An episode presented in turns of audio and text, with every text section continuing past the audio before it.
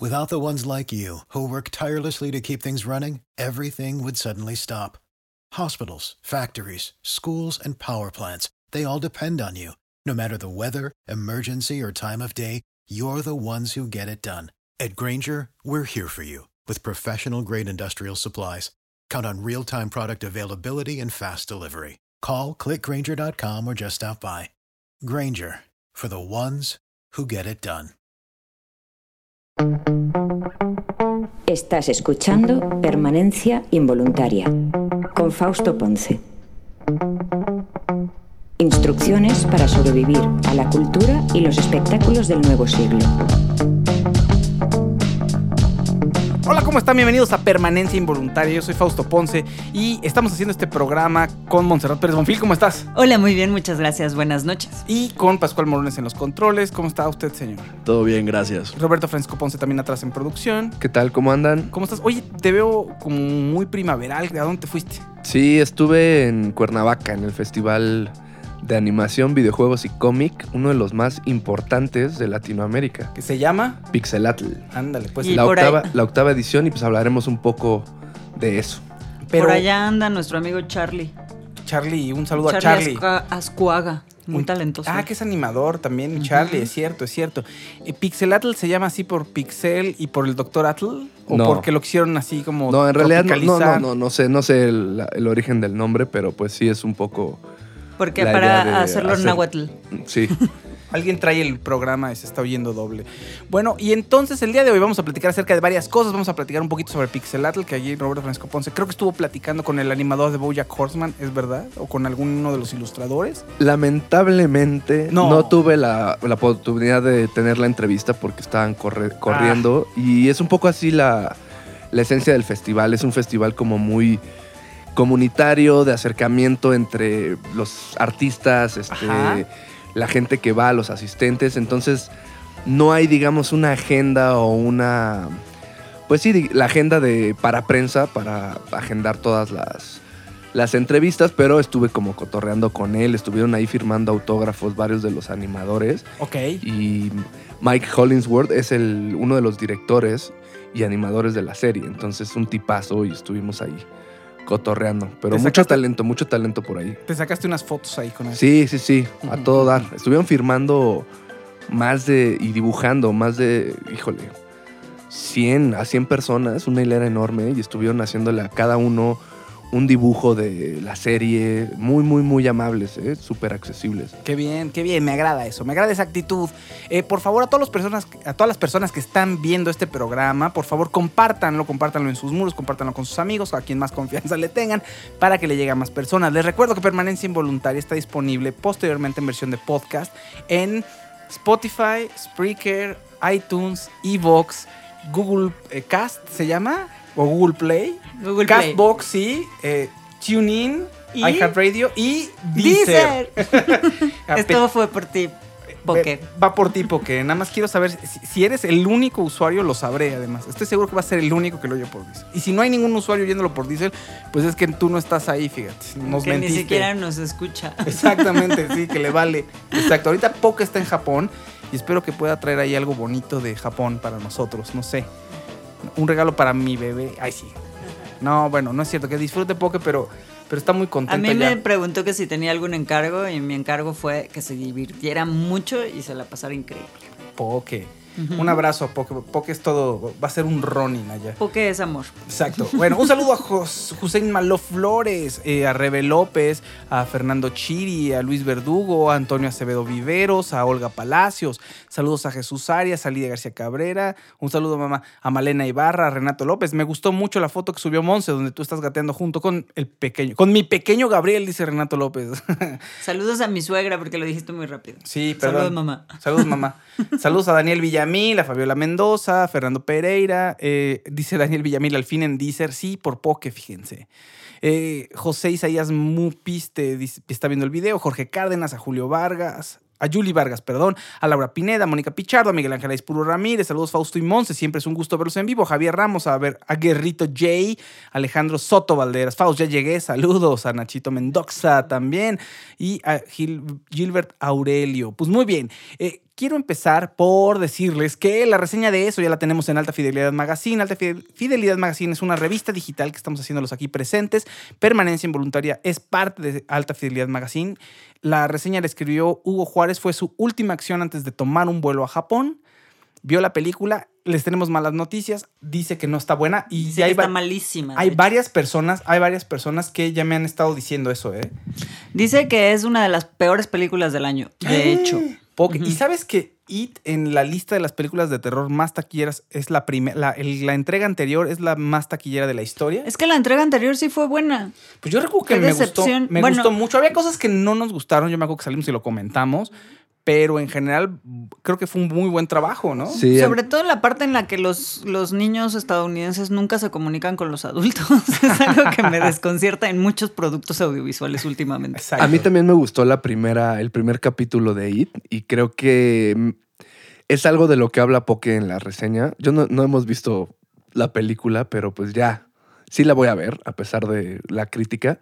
Pero eh, lo que me gustó fue precisamente los niños y que es algo que critica Poke, que aquí tienen que echar mano otra vez de los niños porque el guion, digamos, la puesta en escena, la química entre los actores adultos, que de eso trata esta segunda, este segundo capítulo, que es cuando ya están grandes, ¿no? Claro.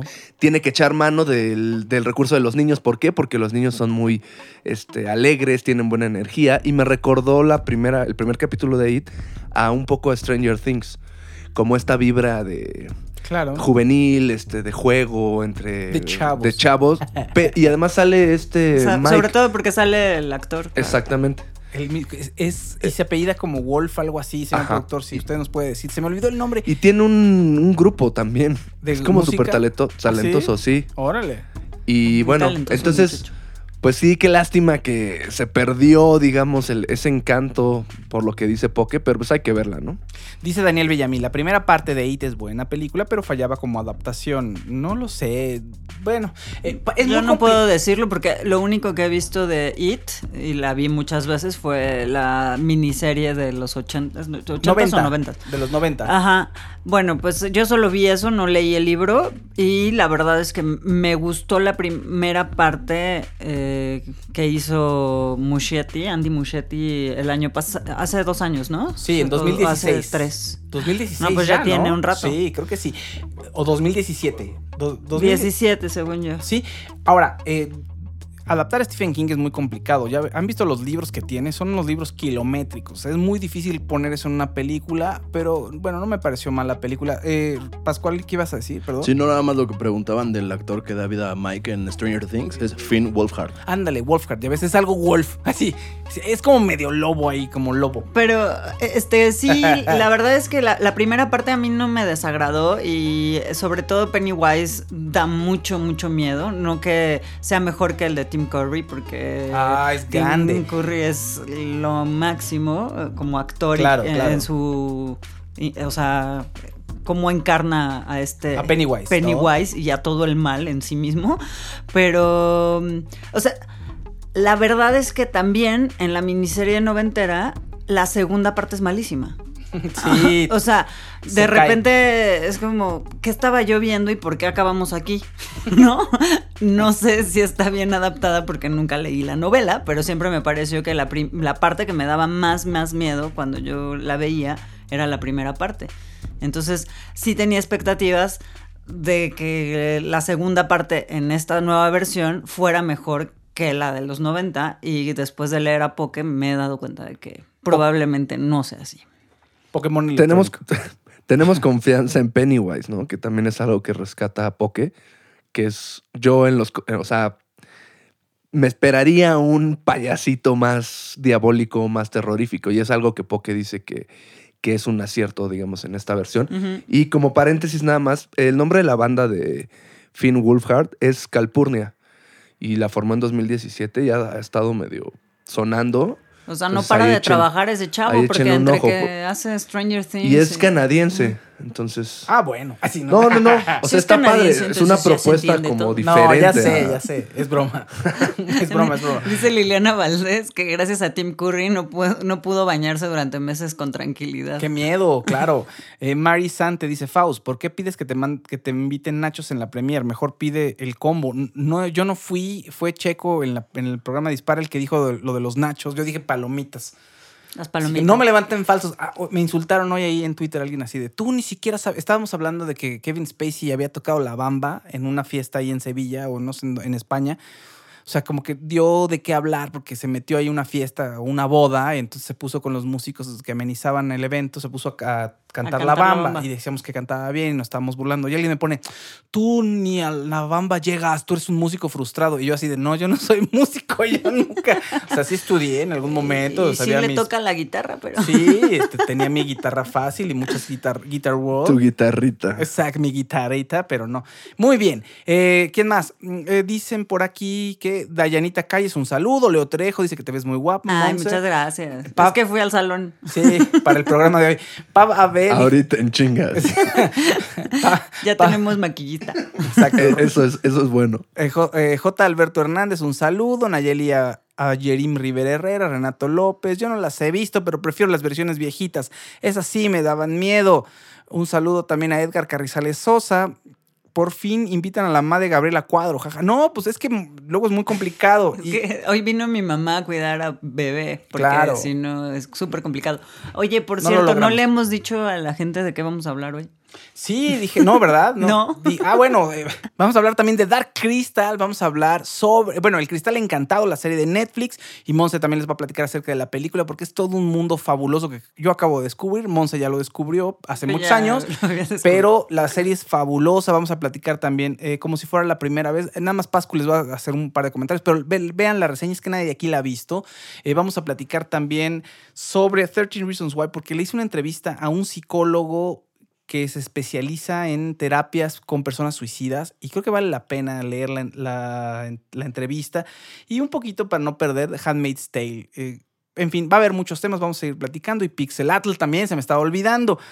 Muy bien, Eh, rápidamente, como si fuera la primera vez, nadie de aquí la ha visto más que Pascual Morones. Este, Bueno, pero puedo leer rápido el Sí. comentario de Bertrán Hernández, Por ya favor. que para cerrar el tema de IT. Dice, yo vi IT en los ochentas, impactante. La vi en VHS en, mi, en casa de mis papás. Estábamos tan concentrados en la parte en que se llaman por teléfono que cuando me habló mi mamá desde la cocina contesté, bueno, Muy bien. saludos. A mí, bueno, un día me recuerdan de contarles la- mi anécdota con, ¿Con la película? película de Naomi Watts en la que era el VHS, ¿te acuerdas? Ah, la del aro. La del aro. Sí. Sí. Qué miedo. Bueno, se los cuento de una vez. siete, siete días. Ajá. Estaba, nunca la había vez. visto y era, estaba yo viviendo con un japonés. Y entonces, o sea, era, era mi roommate. Y entonces Luego, me luego el estereotipo. eh, Me, me dijo, Monse, ¿nunca has visto? Ah, porque era un japonés chistoso, hablaba español y, y todo. Entonces, este, me dijo, ¿nunca has visto el, el aro? Y yo no. Y entonces no teníamos nada que hacer ese viernes en la tarde. Y me dijo, yo la tengo en VHS. Y entonces pusimos el, pues esto fue hace mucho tiempo. Pusimos el VHS, nos sentamos a ver la película. Y yo fui por un bowl de palomitas y en el camino di la vuelta en el pasillo y como tengo problemas de percepción de la distancia, me estampé con la pared y me empezó a salir sangre de la- de la nariz. Y entonces cuando me ve llegar él, que ya había visto la película, se quedó así como, mejor no la veamos. El que entendió, entendía. Muy bien. Eh, Pascual Morones, yo sí entendí. Pascual Morones. With Lucky Land slots, you can get lucky just about anywhere. Dearly beloved, we are gathered here today to. Has anyone seen the bride and groom? Sorry, sorry, we're here. We were getting lucky in the limo and we lost track of time. No, Lucky Land Casino, with cash prizes that add up quicker than a guest registry. In that case, I pronounce you lucky. Play for free at LuckyLandSlots.com. Daily bonuses are waiting. No purchase necessary. Void where prohibited by law. 18 plus. Terms and conditions apply. See website for details. Hello, it is Ryan, and I was on a flight the other day playing one of my favorite social spin slot games on chumbacasino.com. I looked over the person sitting next to me, and you know what they were doing? They were also playing Chumba Casino. Coincidence? I think not. Everybody's loving having fun with it. Chumba Casino is home to hundreds of casino style games that you can play for free anytime, anywhere, even at 30,000 feet. So sign up now at chumbacasino.com to claim your free welcome bonus. That's chumbacasino.com and live the Chumba life. No purchase necessary. Group. Void prohibited by law. See terms and conditions. 18 plus. Rones, eh, tú escribiste la reseña, está entra en altafidelidadmagazine.com.mx y vean la reseña de Pascual. No les cuentes todo, digo, nada más yo sé que rápidamente a ti no te gustó para nada, te pareció una mala adaptación o, una, o un mal remake o de plano nada te gustó. Pues yo creo que Así. era algo que no debió haberse hecho, entonces seré muy breve para no quitar valioso tiempo de los otros temas que sí valen la pena, ¿verdad? Pero en general, para los que no conocen la historia, es una chica que tuvo un accidente, eso le, ocasiona perder la memoria a corto plazo, entonces cada día despierta en el mismo día previo a su accidente. Entonces aparece un chavo. Ya no puede generar nuevos recuerdos. Exacto. Aparece un chavo, se enamora de ella, entonces tiene como esta misión de enamorarla todos los días porque Que es está Badir bastante Derbez. crocheado ¿no? con ella. Y. Jimena Romo. Exacto, eso, de eso va la película. Está basada en la película de Adam Sandler y Drew Barrymore del, del 2004. Y pues esta versión que hace Mauricio Valle con Badir, como bien dice Fausto, y con Jimena Romo es pues una copia bastante mala, pues, muy chafa. Entonces evítensela, mejor vayan a ver, no sé, Once Upon a Time in Hollywood si no la han visto. Sí. Porque no va para ningún lado, no se cumple como lo que estaban anunciando en, en los momentos previos al, al estreno, como esta nueva visión que iba a tener a partir del punto de vista de la mujer. Nunca se ve eso, es la misma película con los mismos chistes, pero con malas actuaciones, con malos escenarios, con malas secuencias. Realmente es una película pues muy mala en general. No hay mucho que rescatar, quizá algunas tomas que ni siquiera son como bastante padres por el lugar que es en Punta Cana, bien pudieron utilizar como el paisaje como un personaje más de, las- de- de la película, darle como otro aire, pero nada, se queda como en algunas tomitas ahí, que obviamente al estar ahí pues te gustan, ves el Claro. cenote en el que va la pareja, entonces el cenote te impresiona por lo bonito que es, pero de ahí en fuera bastante, bastante mala el guion. Te invita como al, al chiste fácil, al chiste barato, busca ser como gracioso, no tiene como nada, los personajes son como bastante grises, no les crees nada, no hay como O química sea, la entre odiaste ellos. horriblemente. Horrible. Sí. No hay nada rescatable. no, y yo, le pregunté. Un puntito rescatable. Yo le dije, "El- es una Las mala canciones. adaptación. Le digo, es una mala adaptación, es un mal remake, o no te gustó nada. O sea, todas mis preguntas fueron lo mismo, en realidad. bueno, no. las canciones, podemos rescatar las canciones. Híjole. Sí, Bueno, lo, pues muy bien. lo primero, los primeros 15 minutos solo traía la canción de DLD en mi cabeza con la que empezaba y fue lo que me distrajo todo ese tiempo. Pero espero no convertirme en la persona en alta fidelidad que reseña las cosas que no valen la pena, como esto y como el juego de las llaves, ¿verdad? Espero cambiar pronto. Dice alguien en YouTube tiene 200 likes y como 6000 dislikes. La última vez que vi algo así es en la versión de Saint Seiya de Netflix. ¿Qué, qué será Abraham Díaz? ¿El tráiler de la película? En fin, no sé. Eh, Lalo Méndez, ¿qué hubo? Buenas noches, saludos. Sin intrigar, ah, ok. Leo Trejo, un saludo. La original es la mejor. Eh, ¿Quién más? Adrián Ordóñez dice: No me gusta ni la original. Uy, pues es que a mí tampoco me encanta, pero tampoco, no sé. Pues no sé, una ma- o sea, La disfruté, Lo que le pero decía más. Lalo es esas películas que vas a volver a ver el día que te bote tu chavo y entonces estés ahí a moco tendido comiendo helado y no te importa volver a ver porque es Drew Barrymore y es una comedia romántica que ves un fin de semana Dice de Kelly- no hacer nada. Dice Kelly Paola que un saludote. Eh, Nos dicen por ahí que Poke, que por favor, eh, que traiga recuerdos. Sí, le voy a decir que traiga recuerdos y que los enseñe, ¿no? Seguro se compra siempre muchas cosas. Pero en está comiendo bastante postre, té, probando. Poké. este, Está po- sí, comiendo Pokebowls. Pokébowls. Con palillos. Eso no, sonó- está dándose una buena. una buena vida. Pues sí, proba- este, probando su paladar. Este, luego dice Liliana Valdés, dice, pobre, eh, ok. Y Gerrit, eh, ¿quién más? Un saludo a Osvaldo Leñero, un saludo a Karen Meléndez. Alejandra Cruz Morales. A Vlad del Piero, un saludo a mi amigo Vlad del Piero. Siempre incendiario en su Facebook. Si se meten es como un Facebook de choque y siempre es políticamente incorrecto para que la gente lo insulte. Saludos a bla bla bla. Sí. Saludos a Jesús Arias desde Mérida, nos escucha. Ah, qué buena onda. Ay, cochinita pibil queremos. Y panuchos. También. De cochinita Sí, pibil. Y nos de cazón. encanta esa comida. Exactamente. Pues, y ajá. Mariana Ojeda está en Madrid.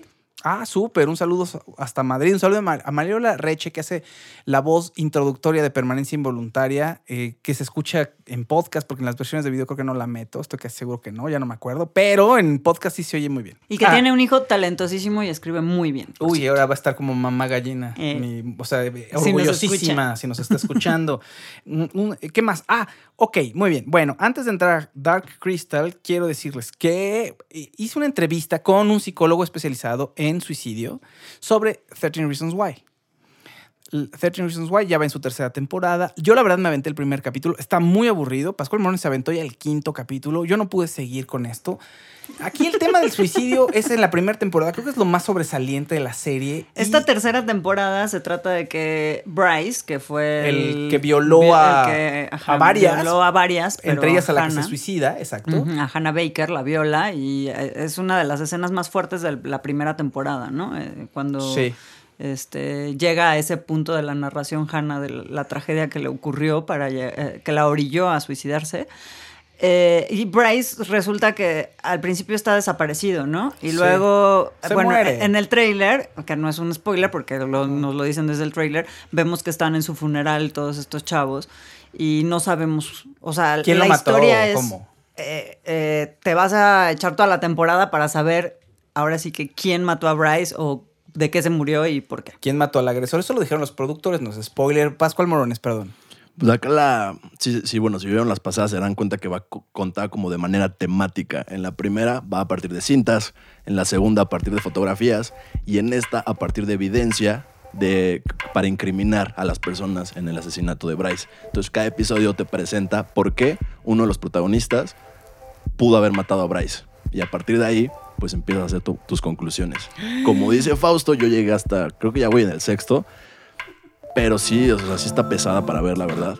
Y la están contando de una manera que te puede parecer interesante porque están jugando un poco como con las tomas y ves la, la serie a full, significa que estamos como en el pasado. Ah, Después de que... O sea, a a full Ah, es en la es- pantalla entera, ¿no? Per- Perdón, voy a hacer un paréntesis porque hay un comentario antes de que se vaya. Elizabeth Miranda dice, perdón, pero no puedo pensar en Olmo Araiza como un buen psicólogo, como un destacado psicólogo. Solo lo imagino como niño actor. Ok, bueno, sí. Pero no, eso sí es muy destacado psicólogo. La verdad es que es un tipo muy inteligente. Olmo Araiza Woolrich es un, fue actor cuando era joven. Ah, sí. No, ya tiene, ya tiene treinta y tantos años, pero cuando era niño, no, adolescente. ¿Cuántos años tendría? Eh, No, salió en en- Mirada de Mujer como hijo de Ari Telch. ¿Cuántos años tendrías? En la secundaria. Yo iba con él en la secundaria. Ok, lo- es un gran psicólogo, perdón, o sea, sí es un buen psicólogo, es un tipo muy inteligente, es un tipo muy brillante y tiene mucha experiencia en el tema de los suicidios. Perdón, lo quería mencionar antes de que se pasara el comentario, disculpen. Eh, Pascu. Ay, se apagó el micrófono. Te lo apagó el, Roberto Fresco, Sí, te me lo metió el apagó. pie, me sí, metió el pie a triste. propósito, Entre sí. familia.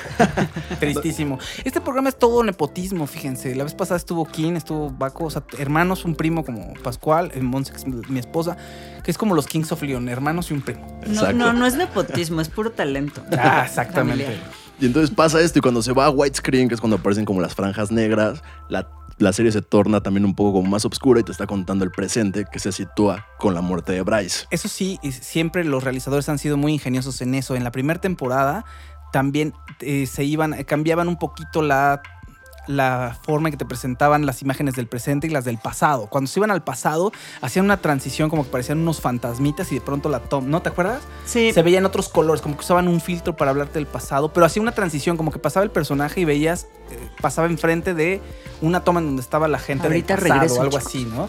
Miren, por eso ya ven, eh, bebecito necesita su mami, por eso a veces Monse no sale en pantalla. Para los que estén viendo el video, para los que estén escuchando el podcast, no notarán mucho la transición, solo que yo hablo más.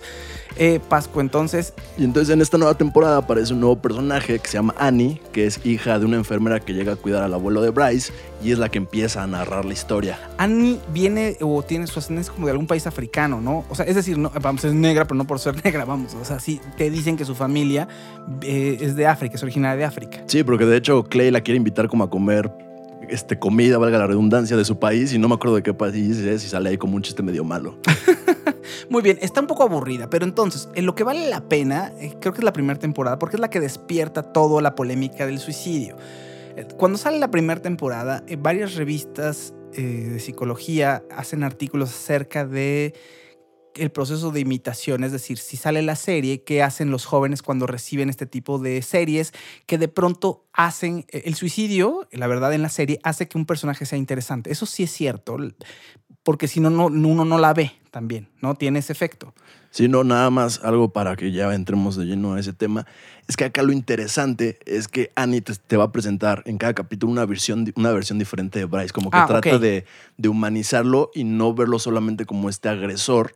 Y ella siempre como que va con esa bandera de yo conocí otra versión de Bryce. Ok, en la tercera temporada. En la tercera Ya. temporada, exacto. Entonces, ahí está interesante porque obviamente están ahí los hechos de lo que hizo, pero ella trata de vender como esta parte de que todo eso le afectó, lo hizo caer como en el hoyo, quebrarse y a partir de ahí como una de- deconstrucción de su personaje, de él como hombre y ver cómo en su nueva escuela nadie lo quiere, todos le pegan, no lo bajan Y obviamente de gusanito. ajá, no lo bajan de violador, no lo bajan de violador, su mamá no lo soporta ver, no lo permite estar en la casa tomando, un- un- se la pasa deprimido todo el tiempo, se la pasa llorando y esa es como una esta, es como esta versión que Anne int- intenta como mostrar que es como esta parte de hacerla diferente a las otras. Que, bueno, eh, finalmente lo que tiene la serie es que siempre te muestra varios lados de una, de un- una problemática, ¿no? De la chica que parece víctima, que se suicida, como Hannah, eh, y te muestra que igual y tampoco era tan buena persona o no era tan estable emocionalmente. En fin, es, la serie siempre tiene estos detallazos. Entonces sale la serie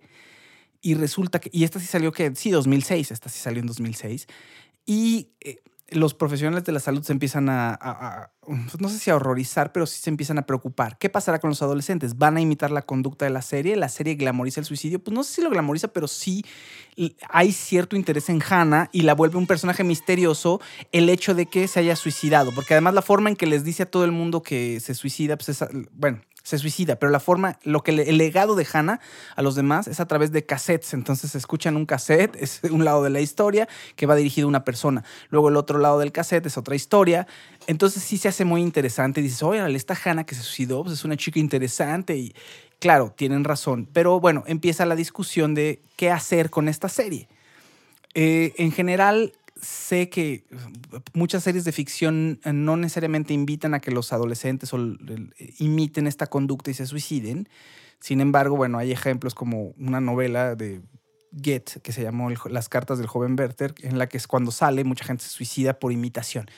Ahora bien, eh, el año, este año salió un artículo en una revista de psicología para jóvenes en Estados Unidos donde dicen que el- la tasa de suicidios en Estados Unidos se elevó y coincide con la aparición de la serie. Entonces es interesante el tema. Entonces, bueno, ha- hablo con Ol Moraes y me dice que sí, que sí, que sí puede pasar que una persona con tendencias suicidas vea la serie y se anime a suicidarse, que hay muchos factores, pero que es bueno que una persona que tenga este depresión o conducta suicida, que es bueno que lo vea con alguien más. Eh, Por eso la serie hace mucho hincapié en líneas para ayuda, ¿no? Para ayuda psicológica. Pero a partir de la tiempo. segunda temporada, porque justamente la primera generó todo este revuelo y empezaron a decir que pues necesitaban un soporte eh, eh, pues de ayuda, ¿no? Si querían hablar de estos temas y entonces Elena Gómez, que es la productora, decidió eh, pues meterle eh, en la página web números de ayuda locales, o sea, si- dependiendo del lugar a donde tú estuvieras, si dabas clic a ese eh, número de ayuda, eh, si estabas en México, te reenviaba a la ayuda que. O sea, a, los números de ayuda de México, ¿no? No, no de Estados Unidos. Sí, entonces esto fue interesante. O, eh, lean la entrevista, está en altafidelidadmagazine.com.mx. Dice sacar al Lucky Land Casino asking people what's the weirdest place you've gotten lucky? Lucky? In line at the deli, I guess? Aha, in my dentist's office. More than once, actually. Do I have to say? Yes, you do. In the car before my kids' PTA meeting. Really? Yes. Excuse me, what's the weirdest place you've gotten lucky? I never win and tell. Well, there you have it. You can get lucky anywhere playing at LuckyLandSlots.com. Play for free right now. Are you feeling lucky? No purchase necessary. Void where prohibited by law. 18 plus. Terms and conditions apply. See website for details.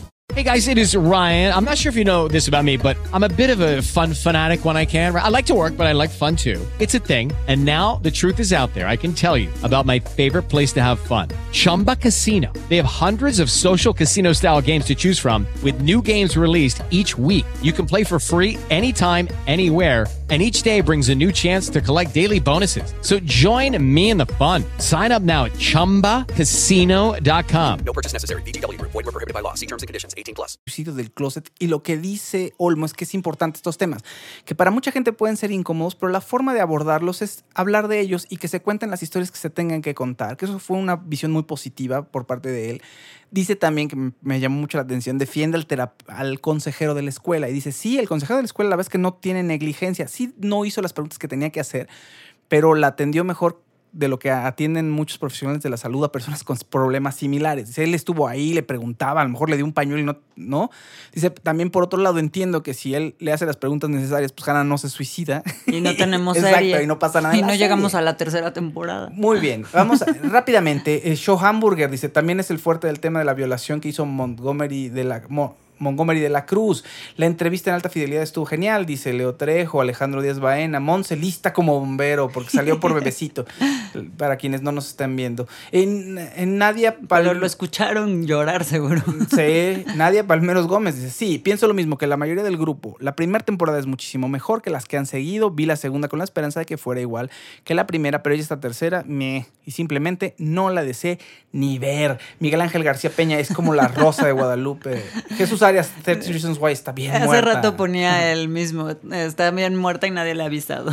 No, bueno, pues no sé. Ya no le dediquen más tiempo, dice Jesús Arias, ya está muy enojado. No, pero no, tengo, no puedo dedicarle más tiempo porque ya quiero hablar sobre El Cristal Encantado. El Cristal Encantado es una serie de Netflix que es la precuela de una película de uh, 1982. Dirigida por Jim Henson y Frank Oz. Jim Henson es quien creó a los Muppets. Frank Oz es el titiritero que creó. Bueno, no creó. Titiritero. Titiritero. No, no creó, pero el que manejó a Yoda y hizo la voz de Yoda. Para Eh. quienes no sepan, pero es uno, Franco es uno de los mejores titiriteros que, que existe. Y hacen esta película del Cristal Encantado. Muy bien. Ah, ya se murió Francos, ¿verdad? Y Claro, también Jim Henson, también. Ok. Jim Henson murió muy joven, tristemente. Tendría como, yo creo que 52 años, algo así. Ok. Y bueno, también, ajá, hizo toda esta escena del, de la cantina de Star Wars, famosísima. Claro. eh, con todos esos mu- este, Personajes. y personajes de puppets ahí adentro. Muy bien. El Cristal Encantado, entonces, aparece en Netflix. Es la secuela de la película de 1982. Precuela. Digo, perdón, la precuela de 1982. eh, y ocurre, no, no sé cuántos años, o sea, unos, ¿qué será? ¿50 Es años? que la cuestión es. eh, sí, yo creo que son como 50 años. En- es chistoso porque en la película original hablan en años, o sea, en miles de años, en 100 años, en de- o sea, como nosotros contamos el, el tiempo. Y en la precuela, eh, que es Dark Crystal, eh, The Age of Resistance, o la era de la resistencia, eh, el cristal encantado. Ah, mira, dice Da- Daniel Villamil que Francos sigue vivo. Sí, te digo que se me hacía Y raro. aún hace la voz de Yoda. Perdón. Este... Me regañó, me- Monse, no, ya se murió. Era, ya se murió yo. Ay, Ay, bueno, perdón. pues es que... Y no, no era siento. cierto. Muy bueno, el punto es que eh, en esta era hablan en trienios o en trígonos. En la nueva- Ah, eh, en la ajá, nueva en serie. la nueva serie hablan en trígonos, que no Exacto, sé no a cuántos qué. años corresponda eso. Exacto. Entonces, supongo por eh, la relación temporal que presentan cuando en la, en la primera película, en la que dirigió Jim Henson de la mano de Frank Oz, eh, eh, acaban de asesinar a todos los Gelflings, eh, lo- los Skeksis. Bueno, malvados. explícales. antes de platicar sobre la película, mejor pl- platica un poco, el sitúa a la gente en la serie de televisión y después hablamos de la película para, para acotar los temas, porque si no. Ok, bueno. Es que es mucha info. En la serie de televisión, Sí, o sea, la serie de televisión eh, nos presenta la precuela Bueno, de la va. película de 1982. Sí. Este universo fantástico, eh, según vi, había una novela por ahí, pero no sé. El punto es que estos personajes están creados por otro, o sea, los creadores de Dark Crystal o el Cristal Encantado son Jim Henson, eh, Frank Oz y Brian Froud. Brian Froud es el creador de los diseños de todos los personajes. Entonces, este es un mundo fantástico, como los que creaba Jim, Jim Henson para meter a sus marionetas ahí. Y él mismo dice que eh, en, en 1982, cuando hizo la película, eh, era una de las cosas más maravillosas que creó y de la que más se, siento, de la que más se sentía orgulloso. Era un proyecto titánico que costó muchísimo dinero y lo llevaron a cabo. Bueno, eh, si pueden, vean la película, también está en Netflix. El chiste es que eh, Netflix retoma el universo en el que aparecen unos personajes que son los Skeksis y los místicos, que se supone que son eh, el digamos dos partes de la misma moneda. Eh, to- vamos a- todo ocurre en un mundo que se llama Thra, ¿no? En un, en un mundo que está, no sabemos a cuántos kilómetros de distancia de nuestra galaxia, es un mundo indeterminado, en un tiempo... Años luz. Exactamente, indeterminado. Th- Thra es, depende, el corazón de Thra es un cristal que emana, mucha- tiene mucha energía. Es muy como si fuera un cuarzo. Exactamente, y es el corazón del planeta. Y, Y en en- este planeta... Y en ese planeta, con este cristal, eh, pues todo vive en armonía y hay unos seres chiquitos que se llaman Gelflings y hay otros más chiquitos que se llaman Podlings y hay otros grandes que no viven ahí y que son de otro lugar, que son los Skeksis y los místicos, pero lo que pasa es que ellos eran uno mismo y cuando rompen el cristal se separan.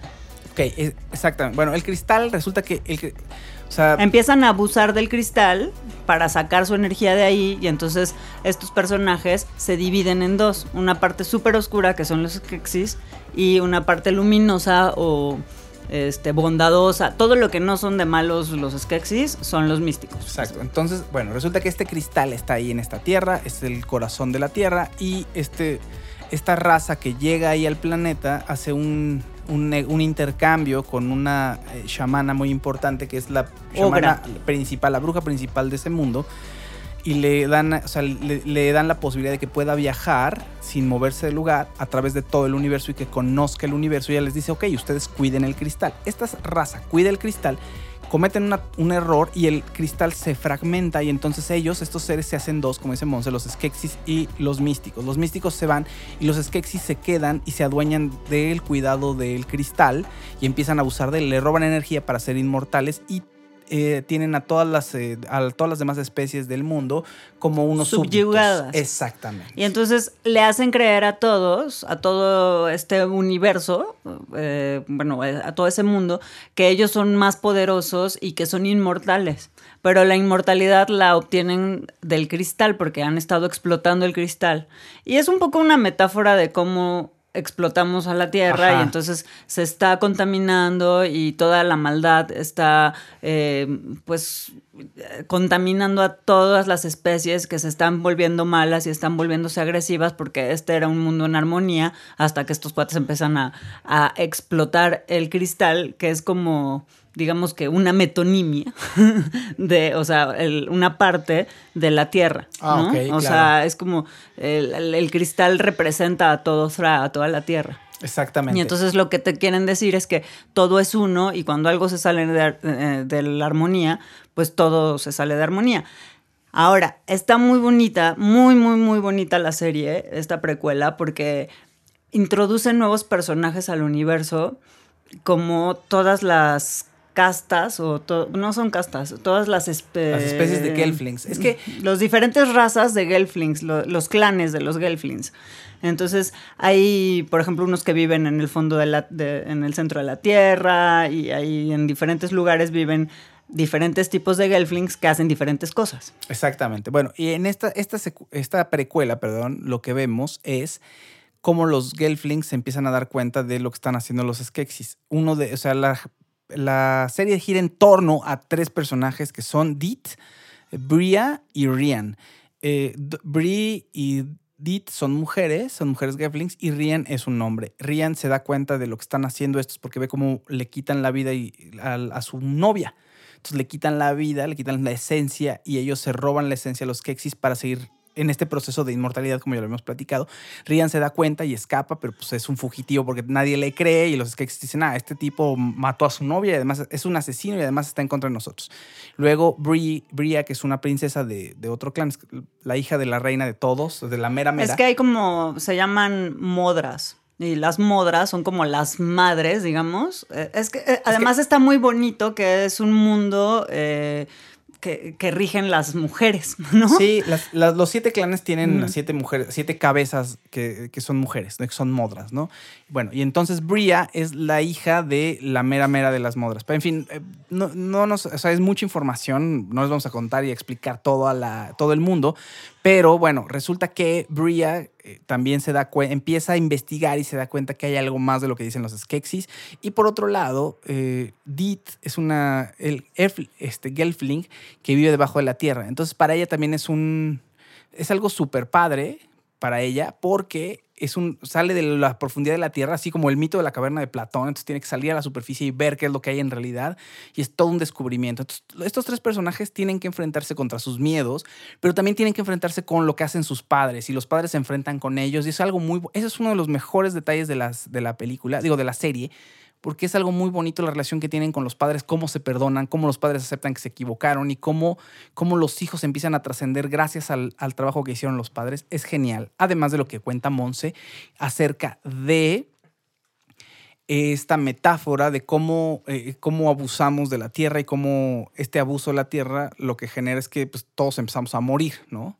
Si no lo cuidas. O nos empezamos a matar los unos a los otros. Perdón, es que tuve que venir aquí tras bambalinas.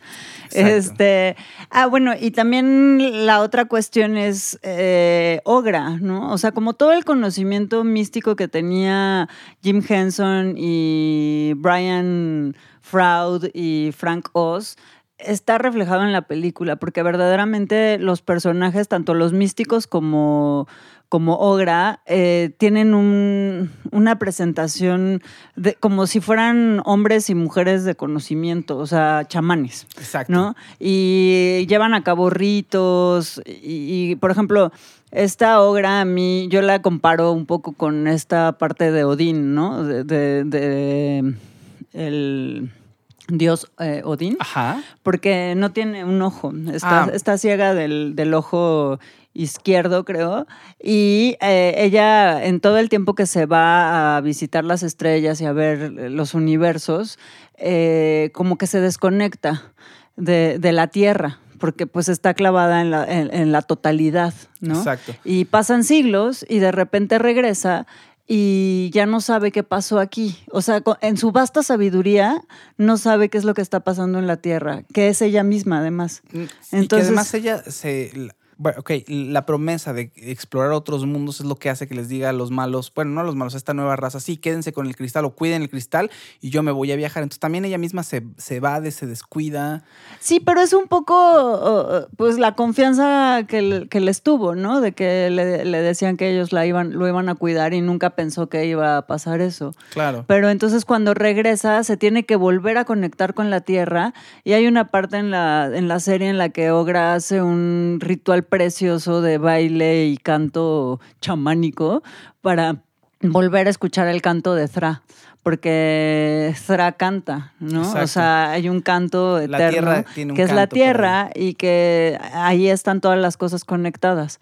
Entonces, eh, cuando Ogra baila y canta, eh, a- acaba descubriendo más de lo que ya sabía antes y se abre su tercer ojo. Eso está Entonces, este es un, es un momento muy bonito porque empieza a ver todo. Y hay otro elemento dentro de la serie y la película que es eh, eh, el poder ensoñar con el otro para ver los recuerdos del otro. Los Gelflings tienen la posibilidad de que entre ellos eh, entre sueñan, es decir, se conectan con sus pensamientos y pueden ver lo que el otro ve, lo- o sea, acceden a los recuerdos del, del otro, ¿no? Eso está padre. La- dicen por ahí, ya no vi eh, quién nos está diciendo que, si- que es mejor que vean, eh, que perdón, que es mejor ver la película este, antes de ver la serie primero. No, la verdad es que yo vi primero la serie, la disfruté y cuando empecé a ver la película me quedé clavadísimo, o sea, me generó el mismo efecto a pesar de que fue en 1982 consigue atraparte. La historia te atrapa de la misma manera. Obviamente eh, la serie visualmente es una cosa espectacular, es una mezcla entre animación y marionetas. Pero sobre todo hay marionetas, o Sí. sea, hay un making of de y en el que sale, porque hay que hay que decir que la productora de esta serie de Netflix eh, es la hija de Jim Henson, Exacto. es Lisa Lisa Henson. Y ella eh, fue contratada por Netflix. Eh, al principio lo que querían era llevar este, esta precuela a la pantalla como una animación eh, en 2D o en 3D. Estaban tratando de ver cómo lo iban a hacer. Y de pronto los productores muy inteligentes, los de Netflix, dijeron, no, pero la esencia del cristal encantado son las marionetas. Claro. Y entonces hablaron con Lisa eh, Henson y le dijeron, ¿en cuándo nos sale hacer esto? Y dijo, en un dineral. No, y bueno. vas. O sea, lo hicieron y prácticamente todas son marionetas menos los fondos de, de CGI y alguno que otro bichillo por ahí, pero pero, está- está, fantástica. Está espectacular. Y lo que tiene la película, te- les digo, es una combinación, pero como decíamos, hay muchas marionetas, pero inmediatamente te atrapa. O sea, es- inmediatamente dices, ¿qué es esto? De entrada, así, ¿dónde estoy? ¿Estoy en otro mundo? Tal cual, ¿eh? Como te lo digo. Y cada capítulo te sorprende más porque eh, hay otro escenario maravilloso, ¿no? O sea, eh, de pronto se van al desierto, de pronto ya están en, en la cueva de, con otros, con unos, eh, con un místico, por ejemplo, y ya están, y de pronto hay otros, este, ya vas a ver a los Gelflings del desierto y también, o sea, cada escenario es sorprendente. Entonces, eh, capítulo a capítulo tienes alguna sorpresa, que eso es maravilloso. Es decir, consiguen los productores meterte a la serie y además es algo muy bonito. Es complejo porque hay mucha información, hay muchas razas, hay muchos personajes. Los principales son los que le- le- les comenté, las dos mujeres y el chico, que son los que se van a, van a iniciar un poco la rebelión y la resistencia contra estos Skeksis que están drenando el cristal y, están y la Tierra se está destruyendo básicamente. ¿no? No, y, y bueno, está también el personaje que dice Monsta Shamana, que es la Tierra misma, que es Ogra, que es un gran personaje también. Y es es muy triste la serie, es muy bonita, pero al mismo tiempo es triste. ¿Por qué? Porque si ven el cristal encantado, la película, ya saben qué pasó. No, y bueno, es- no es, es una tragedia, pero, ¿no? No, pero es o sea, trágico. sabes que los, los Gelflings, o sea, todos esos personajes que conociste y de los que te enamoraste en toda, y de los que nos vamos a enamorar en toda la serie, van a perecer porque al final de la primera temporada del Cristal Encantado nos presentan al, al arma mortal que tienen los Skeksis para acabar con ellos, porque Exacto. además hay una profecía que dice que los Gelflings van a acabar con los Skeksis y por eso los Skeksis matan a los Gelflings. Exactamente. Este, ahora, en cuestiones técnicas, les quería comentar cosas, detalles interesantes sobre mm, la serie. Este Brian Froud, que les estaba hablando hace rato, que fue el diseñador de producción de, de la película, eh, vuelve a trabajar nuevamente en la serie. Este, para crear ahora a estos nuevos personajes. Y nos cambiamos allá. No, no sé por qué, se- eh, no importa, tú sigue adelante. Porque aquí, para quienes no estén viendo la transmisión, el señor Roberto Francisco Ponce se, Ponce salió a buscar a Gabriel, seguimos el programa, Roberto Francisco Ponce ocupó su lugar, pero como no ha visto Dark Crystal, está aquí, nada más disfrutando el programa. Entonces no, no pasa nada si se cambian o se quedan así, la verdad es que no pasa nada. Eh, está bien, eh, pero ya no tenemos tiempo. Ah, bueno, déjenme acabar de contarles, porque yo me puedo quedar aquí con. Yo sé que te puedes de quedar horas, te digo que ya no Hasta mañana, porque los títeres son una de las cosas que más amo. Pero bueno, Brian Froud vuelve a participar en la película junto con su esposa, que participaron los dos juntos en la primera. eh, eh, en, digo, en la serie participan, y en la primera película. En prim- en la película participaron.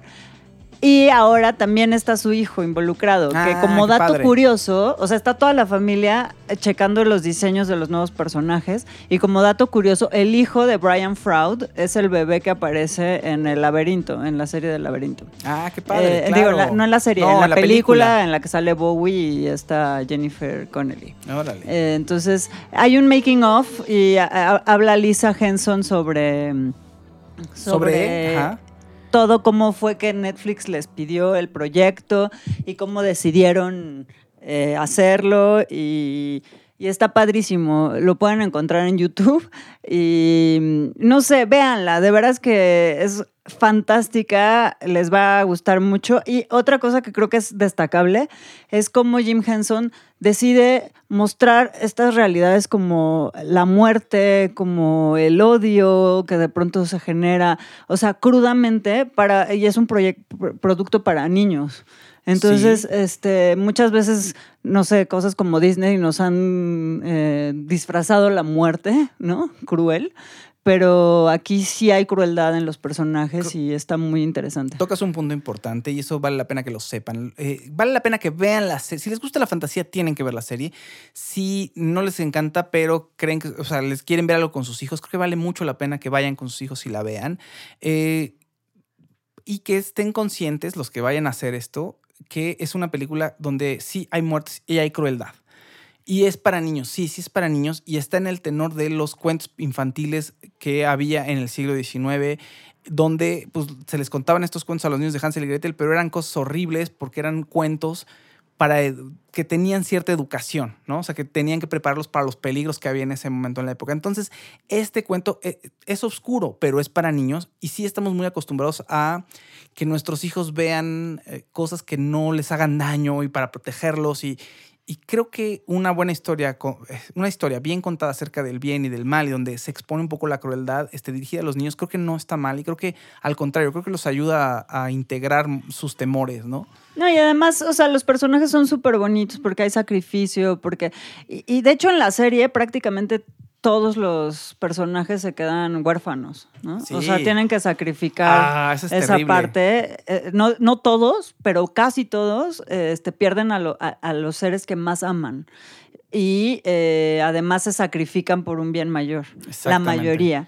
Entonces, eh, es, es esta bondad de los Gelflings la que realmente eh, te enamora. Y digo, también te enamoran los Skeksis, porque son tan, tan malos que dices, ahora, ¿cómo, cómo van a ser, no? Para- y luego los místicos, que es como su contraparte, porque si a uno lo lastimas, entonces el otro sufre también. O eh, si uno muere, el otro también, porque son el mismo, ¿no? Nada más que una parte es la mala, mala, mala, y la otra parte es la bondadosa, bondadosa. Exactamente. Muy bien. Pues vean el Cristal Encantado. Tenemos poco tiempo para hablar rápido, perdón, de Pixelatl. Se nos fue todo el tiempo. Pero, Digo- ajá, sigamos adelante, por favor. Como los que están viendo la transmisión, pues el departamento de maquillaje no pasó por, por mi persona, pero... este, no, pues no va, no va a dar mucho tiempo, pero la verdad, vengo regresando del Pixelatl. Es un evento que termina hasta el 7 de septiembre. Y pues la verdad es un evento muy inspirador, donde se mezclan una serie de talentos y de industria y de posibilidades para todos los creativos de, productos audiovisuales en México. Y es una, una gran experiencia para los que no han tenido la oportunidad de ir. Aprovechen, métanse a ver este, la oferta del festival. Es cada año en Cuernavaca, Morelos. Es la primera vez que yo voy y la verdad me la pasé muy bien. Solamente fui dos días, pero es increíble la cantidad de talento que puedes encontrar y las redes sobre todo. Es como un evento dedicado para los creadores de contenido en México y su vínculo con el extranjero. Digamos, hay desde conferencias, talleres, mesas de exposición, eh, embajadas. Por ejemplo, estaba la embajada de Quebec bus- buscando talentos mexicanos para estudiar. muy bien. Es una gran, gran, gran, es un gran espacio para poder darse a conocer y la verdad se siente y todos los, digamos, los artistas que estaban ahí hablaban de, de lo que está pasando aquí en México, ¿no? Con la animación. Y dicen que se vienen unos años súper positivos para la animación en México. Existen muchísimos estudios, proyectos independientes, gente reconocida, ¿no? Que ya está haciendo trabajos. Y entonces la energía y como digamos la esencia de, del festival de este año fue que en México se están haciendo cosas increíbles en animación, hablando técnicas desde 2D, 3D, stop motion y padrísimo, la verdad, este, saber si después vo- voy a sacar un par de notitas ahí Ok, muy para que las lean y así. Y tuve la oportunidad de conocer a Fraser, eh, Fraser McLean, que es el animador de eh, Roger, quien Mató a Roger Rabbit. ¿Quién mató a Roger Rabbit? Space bien. Jam y Tarzán. Es un escocés, un tipazo. Y habló de cosas súper interesantes. Lleva viviendo aquí un par de años en Guadalajara y está viendo cómo está como el ecosistema en México para poder vincular y no sé, voy a O compartirles. sea, después. vincular como hacer proyectos o qué. O sea, que Exacto. lo que quiere hacer. Conseguir talento y poder como proyectar, digamos, lo que está sucediendo aquí en México, dar a conocer y bueno, digamos, estuvo presente en una de las películas más importantes de 1900, de los 80s. Sí, Roger claro, bueno, Rabbit. Roger Rabbit, una joya, la verdad, muy divertida. Bueno, y creo que es pertinente también vincular esta parte de la animación con, eh, con The Dark Crystal, porque de verdad, o sea, el origen de la animación y una de las cosas más antiguas que hay en la que tuvo la humanidad para representar historias fueron los títeres. Este, y, y eh, dentro de la serie de Dark Crystal, La Rebelión, eh, hay una escena hermosa que presentan dos, un Skeksis y un místico que es, el Skeksis es el único bueno de toda la serie, este, un, un show de marionetas. Y entonces hacen un despliegue de los diferentes tipos de marionetas que existen. eh, para representar una cosa ante otros personajes. Y es bellísimo porque puedes ver como este arte milenario eh, cómo tiene tantas formas de representarse, ¿no? Eh, la serie está hecha con la tecnología que de hecho hizo Jim Henson, eh, la película en los ochentas, o sea, un poco de animatronics con títeres, o sea, hay per- personas manipulando a los títeres todo el tiempo. Claro. Entonces, eh, es impresionante, de verdad. O sea, a lo mejor ahora la tecnología ayuda un poco más, pero lo que logras con, o sea, llevando a la gente a ese mundo maravilloso y fantástico es increíble. Muy bien, pues ya se nos acabó el tiempo.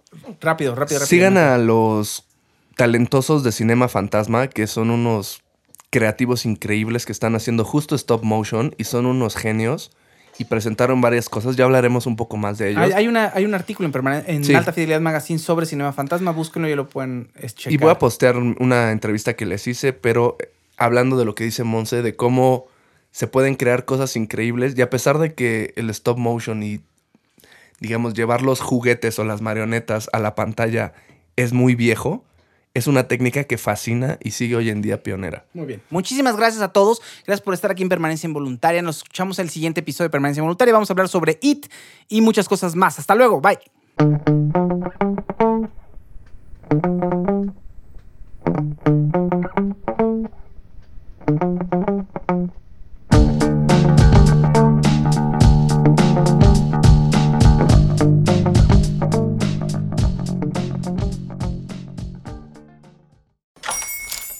Hola, buenos días, mi pana. Buenos días, bienvenido a Sherwin Williams. ¡Ey! ¿Qué onda, compadre? ¿Qué onda? Ya tengo lista la pintura que ordenaste en el ProPlus app. Con más de 6.000 representantes en nuestras tiendas listos para atenderte en tu idioma y beneficios para contratistas que encontrarás en aliadopro.com. En Sherwin Williams somos el aliado del PRO.